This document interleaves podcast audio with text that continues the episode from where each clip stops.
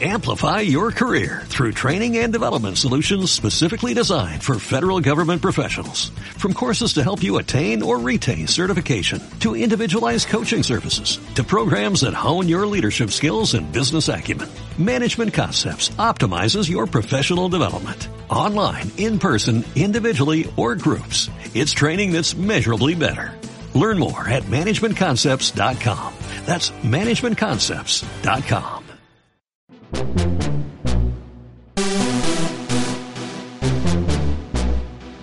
damos la bienvenida a la segunda edición de COGTV Podcast.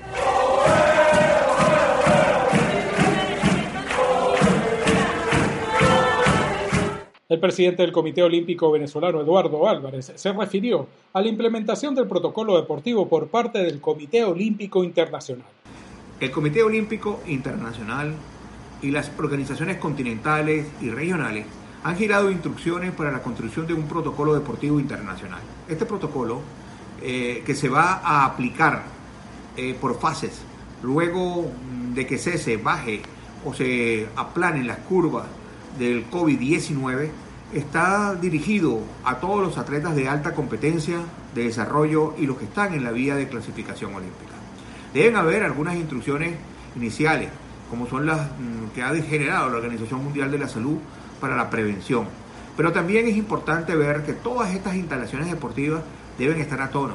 Las instalaciones deportivas deben estar desinfectadas. todos los materiales deportivos deben ser tratados. Ese es el primer paso en un protocolo deportivo, atacar directamente lo que tiene que ver con los espacios deportivos. En segundo punto, la división de los deportes. Dividir los deportes por grupo. Deportes de combate, deportes de apreciación, deportes de tiempo, deportes de marca, deportes de pelota.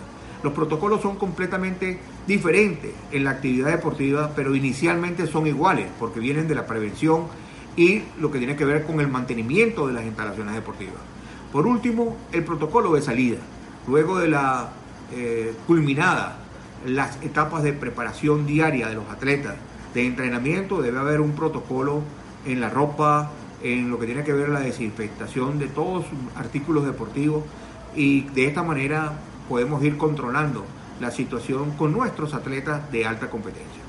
Se están reuniendo, por supuesto, en todos los continentes, los diferentes comités olímpicos, las federaciones internacionales, los entrenadores, los árbitros y los atletas con su gobierno para construir un protocolo seguro, un protocolo que nos lleve a retomar lo más rápido posible la disciplina, la responsabilidad en el entrenamiento del deporte.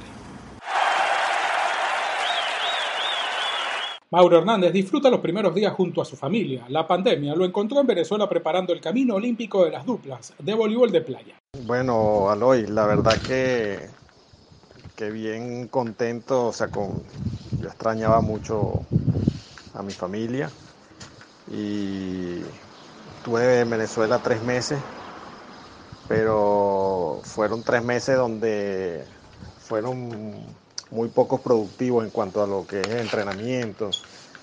Cuando estoy en la cancha, por ejemplo, se me pasa el tiempo más rápido porque estoy haciendo algo que me gusta, pero estaba como, eh, aunque estaba disfrutando mis padres, estaba, digamos, sin hacer más nada y eso me tenía como un poco desesperado.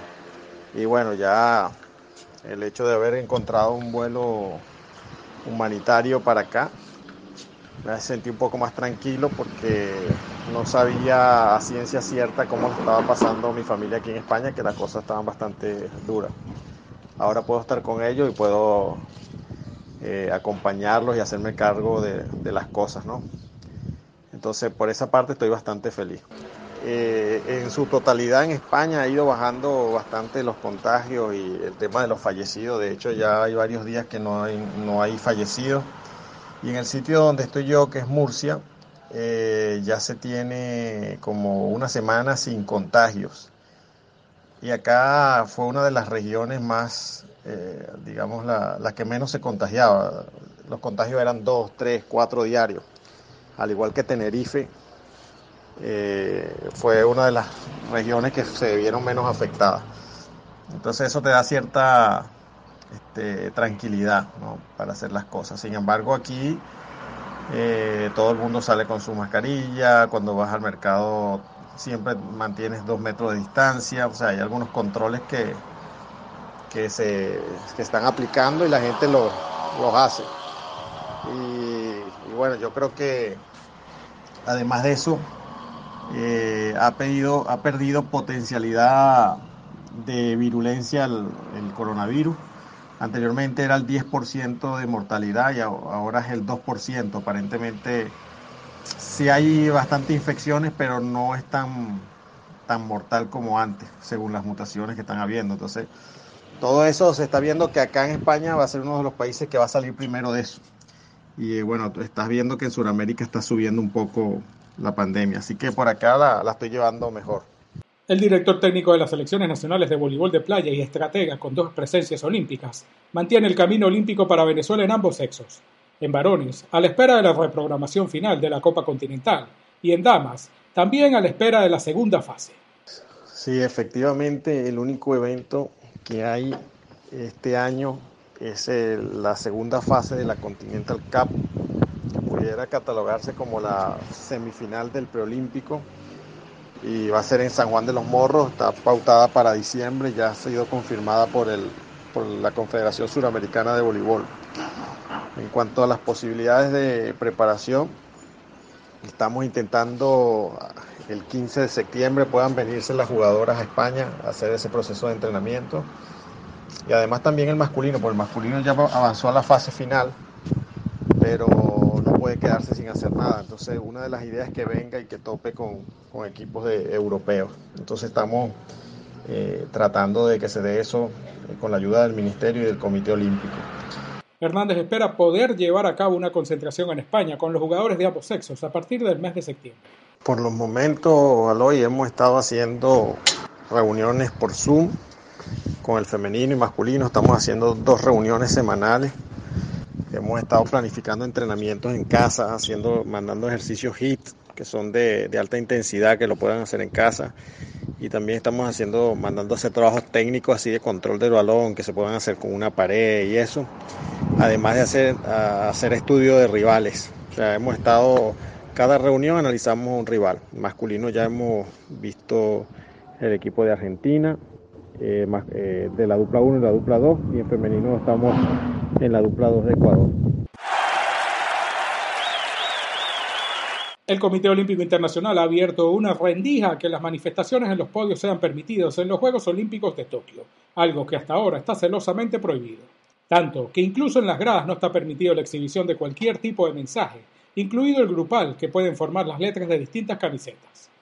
Condenamos cualquier tipo de racismo y discriminación, ha entonado Tomás Bach, presidente del Comité Olímpico Internacional, al concluir el Comité Ejecutivo, que han celebrado de forma telemática, lo que ha obligado a modificar la Carta Olímpica, la constitución del COI, por este hecho.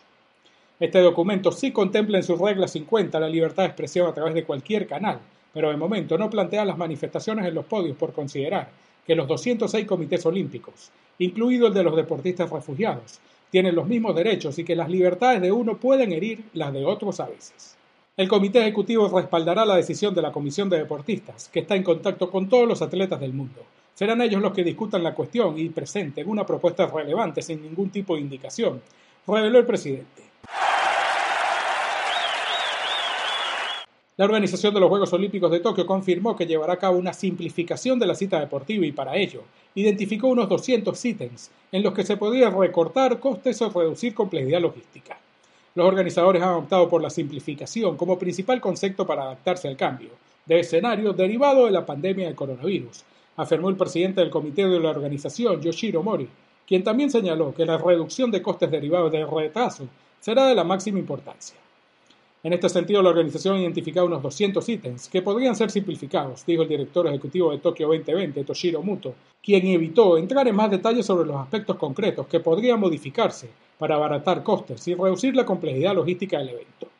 Algunas de las medidas que figuran en esa lista de opciones serían reducir el número de espectadores en las pruebas deportivas, o fijar un formato menor para las ceremonias de apertura y conclusión de los Juegos Olímpicos, según han publicado los medios nipones citando a fuentes gubernamentales.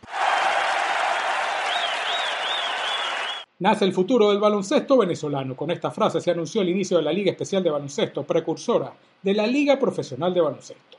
El 14 de junio de 1974, en el gimnasio Teodoro Gubaira de Valencia, Estado Carabobo, se disputa el primer juego del torneo en el cual Colosos de Carabobo vence 86 por 77 a Beverly Hills. El primer tiempo de ese encuentro culminó con ventaja para los locales 38 a 27. Robert Lewis fue el mejor anotador por los ganadores con 21 puntos. Henry Linares con 13 tantos fue el mejor criollo de los vencedores. Por Beverly Hills, Chris Golson fue el mejor con 24 puntos y Pedro Jiménez se convirtió en el mejor anotador venezolano de los visitantes con 14 tantos. En esta primera campaña se efectuó un draft para distribuir a los 12 jugadores importados disponibles. Cada equipo podía contar con tres, pero solo dos en cancha.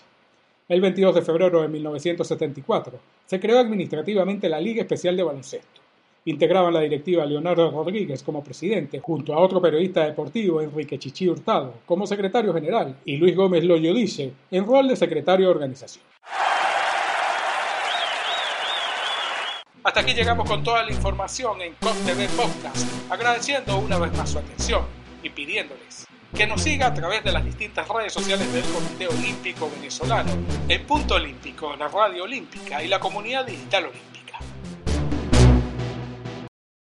Amplify your career through training and development solutions specifically designed for federal government professionals. From courses to help you attain or retain certification, to individualized coaching services, to programs that hone your leadership skills and business acumen, Management Concepts optimizes your professional development. Online, in person, individually, or groups. It's training that's measurably better.